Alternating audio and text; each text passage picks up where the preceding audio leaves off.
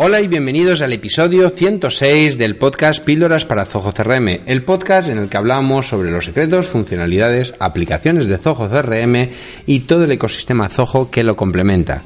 El objetivo, como siempre, implantar en tu empresa una estrategia centrada en el cliente. Mi nombre es Alberto Verdú y soy consultor certificado de Zoho. Bien, una semana más en este, en este nuevo episodio eh, vamos a hablar sobre algo eh, que creo que, o espero al menos que os sea interesante. Hoy vamos a hablar sobre el tema, mm, sobre el nuevo Reglamento General de Protección de Datos en Europa eh, y su relación con, con, un aspecto muy importante o que creo que en una primera instancia está muy relacionado y es la, el apartado del email marketing, ¿de acuerdo? Entonces, en este, en este podcast, o sea, en este episodio, como os decía, no, no voy a entrar en, en, en profundidad en hablaros sobre el reglamento, el Reglamento General de Protección de Datos, que, eh, pero sí que vamos a hacer una pequeña introducción, puesto que yo no soy, lo advierto, yo no soy ni mucho menos abogado, ¿de acuerdo? Pero sí que, bueno, pues voy a hablar desde el aspecto de eh, empresario, de empresario que, pues bueno, que tiene que adaptarse a este nuevo reglamento, el empresario que reside en Europa, ¿vale? En España en concreto, y tiene que adaptarse a este nuevo reglamento que viene eh, impuesto por la Unión Europea, ¿vale?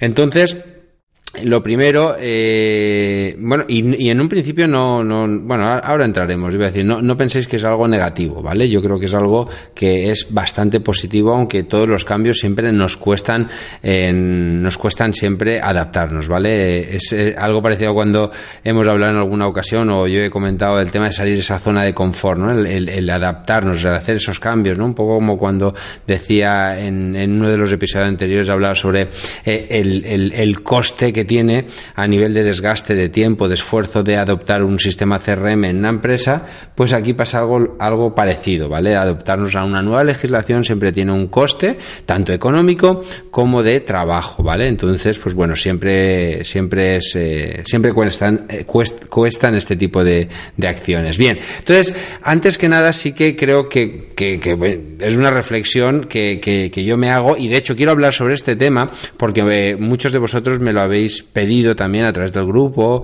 privado que tenemos en Facebook de píldoras. Alguno de vosotros me ha dicho, oye Alberto, ¿por qué no preparas algo sobre el, RGPD? ¿Vale? Pues me, me, he dicho, ¿y por qué no? ¿Vale? Es un tema, ya os digo, que tenía que retrasado más de la cuenta, puesto que tengo previsto una entrevista con un abogado experto eh, que intentará hacer esta misma semana, a ver si hay posible, una entrevista donde yo le haré una serie de cuestiones. Él nos hablará también sobre, eh, sobre tips o consejos que, eh, importantes que debemos tener en cuenta para, para alcanzar esta adaptación, ¿de acuerdo? Pero hoy, ya os digo, voy a hacerlo desde la perspectiva más sencilla, más desde lo que que yo he podido recoger después de hacer un pequeño estudio ¿vale? Y eh, bueno y verlos y, verlo aplicado al tema de la eh, del email marketing, ¿vale? Porque quizá va a ser uno de los cambios más importantes que vamos a tener que, que, realizar, ¿vale? Hay muchas más cosas, ¿vale? Pero vamos a vamos a abarcarlo desde esa perspectiva, desde ese punto de mira, ¿vale? Entonces yo me voy a plantear tres preguntas que me gustaría responderos en este en este episodio, ¿vale? Y es sobre un, por un lado es que es este RGPD, ¿vale?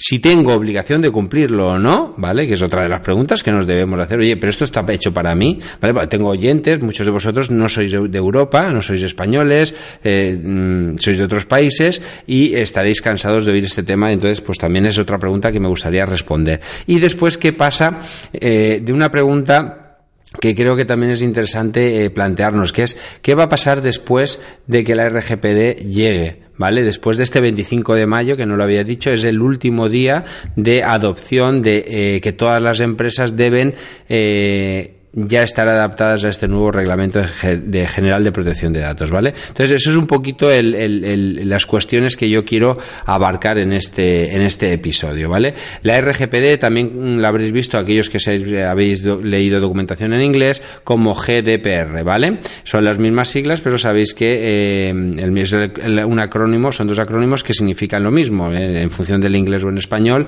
cambian ese orden, ¿de acuerdo? Entonces, eh, a mí esto me ha pasado y de hecho lo he sufrido hoy y por eso he querido introducir este concepto de parálisis por análisis porque, perdón, Muchas veces cuando viene un cambio de estos tan tan tan grande, pues empiezas a leer, seguro que habréis leído, habréis escuchado, igual que estáis escuchando este este episodio, pues habréis escuchado mil en YouTube o habréis ido incluso a algún colegio oficial donde eh, de diferentes profesiones donde os hayan hablado, eh, seguro que incluso profesionales mucho más puestos que lo que pueda ser yo, porque ya os digo, yo estoy dando una visión totalmente desde la perspectiva del empresario, ¿vale? De lo que yo he aprendido, de lo poquito que yo he podido aprender sobre estos conceptos ¿vale? Pero eh, se produce esa parálisis por análisis. De hecho, incluso cuando me estaba preparando este, este episodio, y yo creo que tanto me he retrasado porque no sabía muy bien cómo abarcarlo, no sabía qué enfoque darle, puesto que yo no soy un experto en legislación, ¿vale? Eh, en este caso soy un sufridor de la misma. Entonces, yo creo que a vosotros también os ha podido pasar eso, ¿no? Estáis un poco paralizados y ¿por dónde empiezo? ¿Qué hago? ¿Qué es el primer punto? Bueno, lo primero ya os digo que eh, yo recomendaría es que vayáis, eh, que os pongáis en manos de alguna empresa, algún abogado especialista en este sector, ¿vale? Porque os va a ayudar muchísimo y vais a ir más eh, de la mano, ¿vale? Así que eso es lo primero. Pero bueno, a partir de ahí, ¿cómo implemento esas medidas que me ha dado? Pues eso es un poco ese para, esa parálisis que se nos produce. Entonces, vamos a ir avanzando y voy a intentar responder ya digo, desde una manera super light, eh, perdonadme si hay algún abogado en la sala, ¿vale? Eh, que, es explicaros qué es esto del RGPD, ¿no? Este, eh, pues en primer lugar deciros que, ya lo comentaba antes, es, ese acrónimo, esas siglas significan Reglamento General de Protección de Datos. ¿Vale? Y es una normativa europea que está, eh, tiene ámbito europeo. Es decir, desde Europa se ha querido, se ha querido regular, crear una legislación única y, de, y coherente para todos los eh, países europeos, para que todos los países que eh, digamos, estamos bajo el amparo de esta Comunidad Económica Europea tengamos esa misma normativa. En España, por ejemplo, hasta fecha de hoy, porque todavía no estamos a 25 de mayo, ¿vale? estamos bajo eh, la LOPD, ¿vale? O Ley eh, Orgánica de Protección de Datos, ¿vale? Esta es la ley actualmente en España, perdón, algún otro país seguramente tendrá otras normativas, pero esta es la ley que actualmente está en vigor en España y a partir del 25 de mayo será derogada por este RGPD, ¿de acuerdo? Aunque sí que es cierto que en España en concreto hay una nueva, hay un nuevo, eh, no sé, no, quiero decir el nombre, porque no sé si tiene, pero es un nuevo reglamento que será una adaptación de esa RGPD europea al ámbito español. Es decir, añadirá o adaptará esa normativa, ese reglamento general a España, ¿vale? Es una ley que está ahí, se está trabajando y todavía no está en vigor, ¿vale? Pero que sepáis que este es un poco el contexto a nivel legislativo que tenemos. En Europa, esa es la normativa, ¿vale? ¿Y con qué criterio, qué objetivo? Se crea este, este reglamento general de protección de datos? Pues básicamente el objetivo principal no es otro que el ayudar a todos los ciudadanos de la Unión Europea a que tengan un control de sus datos personales. Y esto, y esto es muy importante, es un paso importantísimo porque eh, si nos ponemos en el lado, o sea, cuando hablamos de esto, cuando estás en el lado del emprende, del, de la empresa, vemos que esto es un, vamos a decirlo, esto es un, un, dolor de cabeza importante, ¿vale? Porque adaptarnos a, a, este reglamento es, hay que hacer muchas cosas, muchos cambios y bueno, es, es, es doloroso, ¿no? Doloroso o al menos que, que, cuesta, como digo, un esfuerzo importante. Pero si te pones en el lado del, de, también somos consumidores, todos nosotros, o los que estamos escuchando este, este episodio, estos, este podcast, seguro que sois emprendedores, empresarios, ¿vale? La mayoría. Y si no es porque estáis pensando en serlo. Entonces, desde la perspectiva del empresario, es un dolor de cabeza, pero todos somos consumidores, como digo, de, de otros productos. Y a todos nos gusta que, eh, a mí me molesta muchísimo que me llamen a las 3 de la tarde para venderme no sé qué cosa. ¿Y de dónde han sacado esa información? Pues ahora parece que hay un mercado ahí donde se está vendiendo información sin mucho control. Y aunque en España ya se avanzó mucho en ese aspecto con la ley de protección de datos, se ha quedado eh, a medias, es decir, no se ha aplicado bien, ha quedado como algo más burocrático, es decir, yo pagaba a un abogado, me pagaba, yo rellenaba unos formularios y parece que con eso ya estaba salvado, ¿no? Y no había una aplicación real y, las sanciones que habían, pues aunque se han hecho sanciones, porque hay cifras que hablan, creo que del 2016 o 2015, 17 mi, 17, bueno, no me acuerdo, no voy a decir cifras, pero que han habido sanciones, pero no se ha aplicado de la manera correcta, ¿de acuerdo? Entonces, todo esto ha quedado un poco ahí en, tierra de nadie. Además, había nacido, desde mi perspectiva, ¿eh? esto sí que hablo, hablo comida, esto sí que es eh, cosecha mía, eh, yo mm, desde el momento en que nació la vi como que había nacido antigua, porque yo que en ese momento estaba, estaba ya trabajando con muchos servicios en la nube, estos conceptos no se tocaban para nada. Entonces, siempre se hablaba de ficheros más eh, ubicados en localizaciones exactas, tenías que dar la ubicación exacta y bueno, y ese aspecto era eh, un poquito, eh, yo digo, había nacido como vieja, ¿no? Es, una legislación que había nacido como vieja. Esta nueva reglamento ya es un paso evolutivo más importante, es como una LOPD plus, ¿vale? Es como un añadido, ¿vale? Y eso es un poquito el, a nivel de contexto de dónde estamos y hacia dónde vamos, ¿vale? Y qué es este Reglamento General de Protección de Datos, ¿vale? Entonces, como decía, la LOPD, el tema de la, el tema de las mm, denuncias o el tema de las eh, multas, pues evidentemente ha tenido, ha, habido, ¿vale? Y de hecho el órgano responsable en España, que sabéis que es la Agencia de Protección de Datos, pues bueno, ha hecho su, su, su trabajo, o de mejor o peor lo ha hecho, ¿vale? Pero eh, lo que sí que quiero decir es que con este nuevo reglamento de la General de Protección de Datos vamos a tener que ser mucho más cuidadosos con los datos que vamos a recopilar. Es importante no recopilar más información de la que no vamos a utilizar o no va a ser crítica para nuestro negocio. Es decir, si, no sé, por ejemplo, si saber el número, y voy a decir cosas, si saber el número de hijos que tiene, y a lo mejor alguna abogado dirá eso es irrelevante, pero bueno, yo ya digo que estoy hablando desde mi, desde mi perspectiva de, emprendedor, pero lo que, lo que, lo que se dice, ¿vale? Yo también estoy un poco traduciendo lo que yo he estado leyendo sobre este, este reglamento, es vamos a tener mucho cuidado con los datos que recopilamos, no tener más información irrelevante, porque al final hay que dar, hay que responder sobre esta información. Entonces, si hay información que no necesitamos, por ejemplo, si no necesitamos saber, eh, nada de temas médicos, pues ¿para qué vamos a pedir, no sé, eh, datos médicos? ¿Vale? Evidentemente no es que lo hagamos, pero eh, lo estoy llevando un poco al extremo para que lo entendáis, ¿vale? Es decir, sin aquella información que no sea vital para nuestro negocio, para, para poder vender, atender mejor a nuestros clientes, pues no lo hagamos, no la pidamos, no la guardemos, ¿vale? Hay que también ser muy meticuloso en cómo lo reúnes. Esto, esto es la aplicación directa, cuando decimos cómo lo reúnes es pues pedir esos consentimientos. Esta, esto es quizá la, la, la, punta del iceberg, lo que más se ve, ¿no? Esto que estamos todos hablando de que ahora los formularios tenemos que poner el check-in este, el, cuadrito este para, o las condiciones que acepte la política de privacidad, todo eso. Es decir, hay que cuidar más las formas a la hora de reunir esa información, de solicitar esa información hay que ser mucho más formal. Cómo lo almacenamos, dónde lo almacenamos, el tema, como decía, el tema de la nube, toda esta información, si esos servicios están contemplados o tienen el cumplimiento de la, la RGPD, de la RGPD. Es decir, todo este todo esta, todos estos datos ya tenemos que empezar a, mirarlos muy mucho, ¿vale? Porque no podemos almacenar la información en cualquier sitio, ¿de acuerdo? Y después, evidentemente, cómo lo usamos. Cómo lo usamos nosotros, cómo lo usan nuestros empleados, cómo lo usan nuestros proveedores, porque todo esto está mucho más regulado, mucho más controlado, ¿vale? Entonces, esa, y sobre todo, evidentemente, que no haya filtraciones y no vendamos esos datos o no se traspapelen esos datos o no haya una fuga de información. Todo esto vamos a tener que llevar muchísimo más cuidado. Porque aquí, aquí en esta nueva, en este nuevo real eh, reglamento, eh, las sanciones son mucho más duras. De hecho, eh, se, se, se, habla de que va a ser del 4% de la facturación o 20 millones de euros, lo que sea más alto, ¿vale? Es decir, siempre se va a ir al caso más, eh, más desfavorable para el empresario, para la empresa, ¿vale?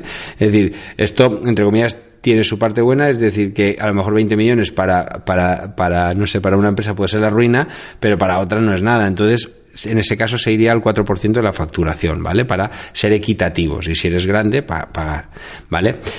Eh, antes de nada, antes de empezar a hablar sobre los escenarios, sí quería hablaros que esta, este reglamento también ha entrado un poco en vigor para también controlar lo que cada vez está más presente, el tema del Big Data, que eso se me había olvidado comentarlo, ¿vale? Es decir, grandes empresas como Facebook, tal, lo hemos oído, WhatsApp, todos estos que empiezan a manejar información y ha habido problemas con ellos, entonces va en esa línea, en controlar estas grandes empresas que hacen Big Data con nuestros datos y por lo tanto cada vez tienen más información nuestra y nos pueden perfilar más, entonces pues esta ley viene un poco a mm, digamos, crear un, ese, esa protección frente a los datos que pueden manejar estas empresas nuestros, ¿de acuerdo? Por eso habréis visto que todas las, la mayoría de los servicios estarán, eh, estarán casi obligándoos a que aceptéis esas eh, nuevas eh, políticas de privacidad si queréis seguir usándolo, ¿vale? Bien, pues entonces, ante la pregunta, hemos respondido a la primera pregunta, un poco lo que era la RGPD. Y vamos a responder a la segunda, que era si a mí, me, si era aplicable para mí, para nuestro negocio, para nuestra empresa, ¿vale? Pues bien, eh, aquí voy a plantear diferentes escenarios o posibles escenarios en los que eh, es vamos en los que tenemos que cumplir vale este, este, reglamento no esta, esta normativa. Porque eh, además también deciros que es aplicable para tanto el entorno B2C o B2B es decir mm, empresa a consumidor final o empresa a empresa. Es decir cualquier de estos dos sectores o, grupos de empresas, ¿vale? Eh, tienen que, eh, se, les, se les aplica la, la, este reglamento de general de protección de datos, ¿vale? Entonces, vamos a ver en qué escenarios eh, es aplicable este reglamento, este reglamento, ¿vale? Y me, y me voy a ir a, mm, en función de la ubicación, porque claro, muchos de vosotros, si por ejemplo hay alguien de Argentina, México, me está escuchando, diré, bueno, ¿yo qué le tengo que ver con este reglamento? Si es una legislación española, eh, perdón, española, no europea. Yo trabajo aquí en México o en Argentina o en... Entonces a mí eso no me afecta, ¿vale? Bien, pues vamos a matizar esos temas. Voy a poner cuatro, cuatro tipos, bueno, en la, en la presentación acabo de ver una rata porque he puesto empresa A, B, C y quería poner D y he puesto C dos veces, pero bueno, la empresa A, vamos a poner una empresa A que reside en Estados Unidos y los clientes son de Estados Unidos. Son sol, eh, perdón, de Estados Unidos, disculpar, EU. EU es Europa, es que se me ha ido la pinza. O sea, en una empresa A, ¿vale? Vamos a suponer que reside en Europa. Yo tengo la empresa, vamos a, subir, a, imaginar que es mi empresa. Mi empresa está en, Europa, sí. Mis clientes son europeos, solamente europeos ¿Vale? Pues sí. Pues ahí se tiene que aplicar la eh, RGPD. Otra empresa, yo no resido en Europa, ¿vale? Pero mis clientes son europeos. El caso que os decía, yo trabajo en México, mi empresa tiene la sede en México, pero yo trabajo vendiendo mis servicios, mis productos a europeos. Pues también se me aplica. Resido en Europa, pero mis clientes son de diferentes países. Es decir, en este caso es a la inversa. Yo, mi empresa está aquí, en España, por ejemplo, y yo estoy vendiendo a Argentina, México, a Colombia, Guatemala, a quien sea. A Estados Unidos, pues también, por el hecho de estar aquí en Europa, mi empresa tiene que cumplir con la legislación europea, como cualquier otra ley. ¿Vale? Empresa, último tipo de empresa, no reside en Estados, en Europa, perdón, no reside en Europa, pero los clientes son de diferentes países. Es decir, puedo tener países, puedo tener eh, clientes en todo el mundo, pues también se aplica, porque posiblemente en ese caso tenga alguno europeo, ¿vale? Entonces, en esos casos también se aplica este Real eh, Reglamento General de Protección de Datos, con lo cual, cuidado porque si estás en una de estas situaciones tienes que ponerte al día. ¿Vale? Es decir, aunque seas de México, aunque seas de Argentina, si trabajas con clientes de aquí, tienes que aplicarte al cuento. ¿Vale? Y bueno, ¿y cómo estar preparado para este Reglamento General de Protección de Datos? Incluso después, o sea, eh, en el día a día, ¿no? Es decir, un poco la, última respuesta, la última pregunta de qué pasa después de, ¿no? ¿Cómo tengo yo que actuar en mi día a día? Y sobre todo enfocado, como os decía, en la parte del email marketing. Pues bueno, yo voy a hacer aquí eh, una serie de, de, tips o de, de puntos, de consejos. Y es, por ejemplo, usar una doble suscripción. Cuando digo una doble suscripción, que esto os puede sonar raro, eh, estoy hablando de el típico formulario y de hecho es como lo hace Zoho Campaigns, ¿vale? Eh, todo esto también viene un poco a colación porque estoy preparando unos cursos, bueno, de hecho ya hay uno activo de Zoho Campaigns básico y los próximos que estoy creando son para crear eh, pues campañas avanzadas, automatizaciones y de hecho, bueno, luego esto lo diré al final, ¿vale? Pero va muy en esta línea para utilizar herramientas como Zoho Campaigns o MailChimp o cualquier otra de estas que utilicéis, ¿vale? Entonces, usar doble suscripción seguro que os sonará. Si utilizáis este tipo de herramientas es, es, eh, es, interesante. Y es básicamente, a ver, hay dos tips. Eh, bueno, lo digo y ahora, ahora, os explico. Por ejemplo, las dos suscripciones, como lo hace Zoho Campaigns, tú creas un formulario en Zoho Campaigns, lo colocas en tu página web, esa persona se registra, se suscribe a ese blog, a ese newsletter, a lo que sea, y entonces lo que hace es que recibe un correo electrónico en su email para que verifique que ese correo electrónico es suyo y por lo tanto se ha suscrito. ¿Vale? Esto es muy importante puesto que tienes la doble verificación, en el sentido de que él ha metido sus datos, ha marcado el check-in de acepta las políticas de seguridad, pero además después ha tenido que reconfirmar con que el email es correcto. Esto en Zoho Campaigns es posible, por ejemplo, en Zoho, en Zoho, en CRM, por ejemplo, esto no está. Simplemente en Zoho CRM, si tú quieres un formulario, esa persona se da de alta, le puedes añadir el campo de acepta las acepta las políticas de privacidad, pero va directamente al CRM, ¿de acuerdo? No hay este esta automatización de que en función de que acepte el correo electrónico recibido se dé de alta en la base de datos, ¿vale? Esto no existe en Zoho CRM o en los formularios de Zoho CRM, pero en el Zoho Campaign sí. Dos, siguiente punto, mencionar cómo se ha suscrito. Esto ya está haciendo mucho hincapié este Reglamento General de Protección de Datos. Es, va a ser un hábito o deberá ser un hábito el que de alguna manera tendremos que encontrar la fórmula para nuestros emails repetitivos, estos eh, newsletters, ¿vale? Por ejemplo, los que yo envío a, mm, yo tendré que empezar ya a darle vueltas cómo hacerlo, los que yo os envío a los que estáis suscritos a este podcast o a los cursos o a diferentes eh, suscripciones que pueda tener, ¿vale? Tendré que deciros cómo sea, eh, cómo os habéis suscrito. Pues mirar, mm, debido a la suscripción de, al podcast, te envío este, te informo de que este nuevo episodio, este nuevo episodio ha sido eh, publicado, ¿vale? Esto es importante porque muchas veces nosotros nos suscribimos a un montón de cosas y llega un momento que ya no te acuerdas. Y el hecho de no. Esto tiene. parece negativo, pero también es positivo. Porque de alguna manera, si, le, sacamos la parte positiva, es que eh, estamos haciéndole recordar ese, a ese suscriptor por qué le estamos enviando ese correo. Porque muchas veces acabamos suscribiéndonos a muchas cosas, ya no nos acordamos ni de qué iba, ni por qué me había suscrito, y entonces no no creo ese, no, sé sacar el valor a ese correo, a ese email que me está llegando de, de, la empresa X, ¿vale? Entonces, si a mí me recuerda, me dice, oye, recuerda que tú te apuntaste a este porque visitaste esta, no sé, algo así, no vamos a soltarle ahí una parrafada, pero sí que de alguna manera, claro, aquí el copy es importante, el saber escribir, redactar en poco, en poco, en poco texto, pero al, fin y al cabo darle esa información, lo que vamos a conseguir es que poner en contexto a esa persona y decir, ah, sí, es verdad, esta, esta empresa me interesa. Y van a seguir leyendo tus correos. O sea que aparentemente parece una cosa negativa, pero puede tener su parte positiva. Añadir las preferencias al email de bienvenida. Esto es una técnica que también puede ser interesante, ¿vale? Yo no la he hecho todavía, pero me, después de que he estado leyendo y viendo historias, eh, puede ser interesante. Y esto básicamente lo que se basa es, imagínate que alguien se suscribe, hace un, mira, imaginaros, eh, para que entendáis un poco el concepto eh, aplicado a lo que podría ser para mí. Eh, alguien, un visitante llega a mi página, pildoracrm.com, ¿vale? Porque ha escuchado este podcast, le ha gustado y ha ido a la página a visitar, a cotillear, ¿vale? Ha visto el formulario de contacto y, me ha solicitado eh, información. Pues mira, Alberto, me gustaría que me dijeras cómo los cursos, tal, no sé qué, no sé cuántos. En ese formulario yo voy a, poner tendré que cambiarlo y activar ese check para que eh, acepte las, eh, las em, los acuerdos de privacidad, ¿vale? Entonces, una vez esté hecho ese, esa aceptación, yo le envío un correo de gracias por haberte registrado, ¿vale? Hasta ahora ya está.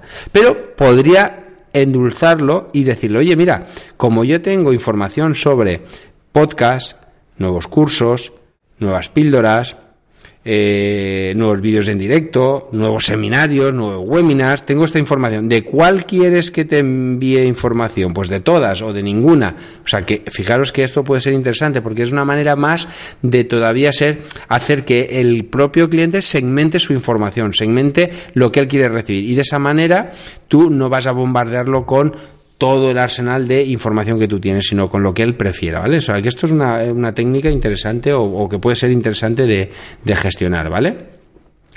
Eh, la cuarta, cuarto punto, opción para darse de baja. Esto yo ya lo tengo hecho en todos, pero Zoho de hecho te lo deja hecho por defecto en el pie, eh, en las plantillas tú eh, tiene una sección en el pie donde tiene la opción de darse de baja. Esto debe ser obligatorio, debe ser obligatorio eh, ponerlo. En Zoho Campaign se puede hacer porque lo trae por defecto, pero en Zoho CRM también, si enviáis emails masivos, es interesante añadir esa coletilla. Y Zoho, Campaign, eh, Zoho CRM tiene una opción para, eh, para añadir esa, eh, ese enlace para desuscribirse de las listas de eh, correos masivos, ¿de acuerdo?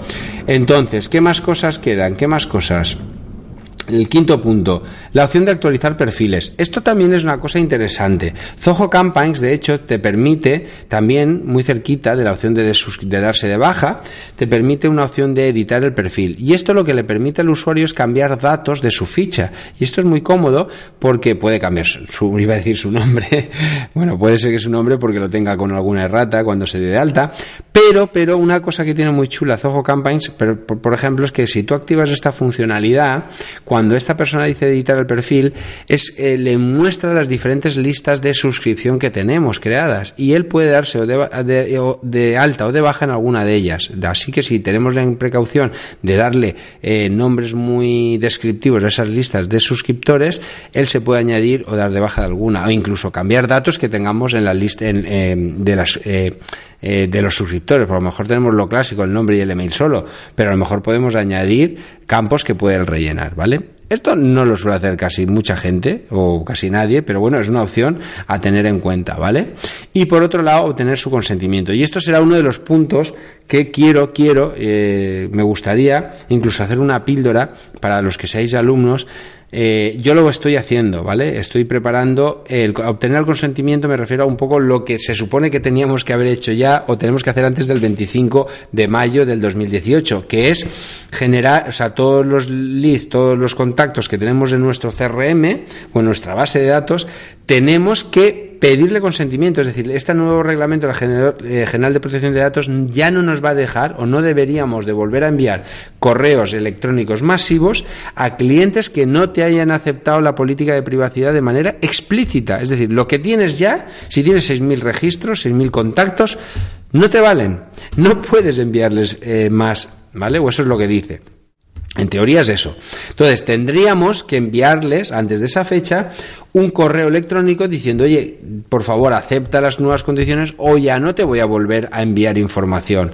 Esto va a hacer, esto sinceramente va a hacer que perdamos un gran poder de, eh, de eh, de vamos a perder un gran volumen de, de, contactos o de suscriptores en nuestras listas porque partiendo de que lo que hemos hablado eh, incluso lo que hablamos en he hablado en alguna píldora estas en directo eh, en las que eh, comentaba el tema de, de la mm, de la conversión, es decir, del índice de apertura, es decir, ese índice de apertura es de, todo el volumen de mails que envío, ¿cuántos se abren? Estábamos hablando que un buen índice es un 20%, es decir, si tenemos mil contactos, lo más probable es que solamente el 20% lo abran y de ese 20%, ¿cuántos dirán que sí lo aceptan? Esa es la cuestión.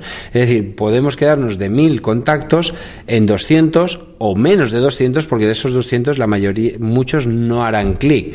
O sea que tenemos un problema importante de pérdida de información. Entonces, eh, ¿qué podemos hacer? Pues pues gracias a Zoho Campaigns podemos crear un sistema de automatización que vaya recordando que si no ha hecho clic le vuelva a enviar un correo y le vuelva a enviar otro correo. Y esto es una de las píldoras que estoy dándole vueltas. Me hubiera gustado mm, dejarlo para el curso de, que estoy preparando de automatizaciones, pero por tiempo igual me toca hacer una píldora expresa ahí de ver cómo lo voy a hacer yo, ¿vale? Entonces yo ahora estoy haciendo ahí unas pruebas y de hecho lo tengo a punto de terminar pero bueno, ya os comentaré cómo voy a hacerlo y cómo lo he hecho para que vosotros también tengáis esa referencia y lo podáis hacer, ¿vale? Bueno, pues básicamente esto es lo que os quería contar en la píldora de hoy. Se ha hecho un poquito más larga, al final hemos vuelto al formato de media hora, pero es que creo que el tema lo merecía y como digo, seguramente si no pasa nada esta semana voy a grabar eh, un, no sé si un episodio o una, bueno, será una entrevista, lo que no sé el formato al final, si lo pondré como un, el, próximo episodio para el lunes o lo adelantaré por tema de fechas, no sé, lo tengo que dar una vuelta, ¿vale? Pero el caso es que lo, lo grabaré con un abogado experto en este tema ¿vale? Para que os cuente o nos cuente qué eh, cosas tenemos que tener en cuenta y qué, qué consejos nos da, ¿vale? Pues nada, muchísimas gracias, como sabéis, una semana más. Sabéis que eh, todas las semanas estoy, o sea, todos los días, además de este podcast semanal, este podcast semanal, estoy emitiendo en directo pequeñas píldoras en las que voy hablando sobre eh, diferentes aspectos o diferentes cosillas que se me vienen a la cabeza, me preguntáis y demás, ¿vale? Sabéis que me podéis seguir, estas las emito por YouTube, ¿de acuerdo? Así que suscribiros al canal de YouTube de Píldoras para Zoho CRM y así estaréis más informados, ¿de acuerdo? Muy bien, muchísimas gracias y nos vemos la próxima semana. Adiós.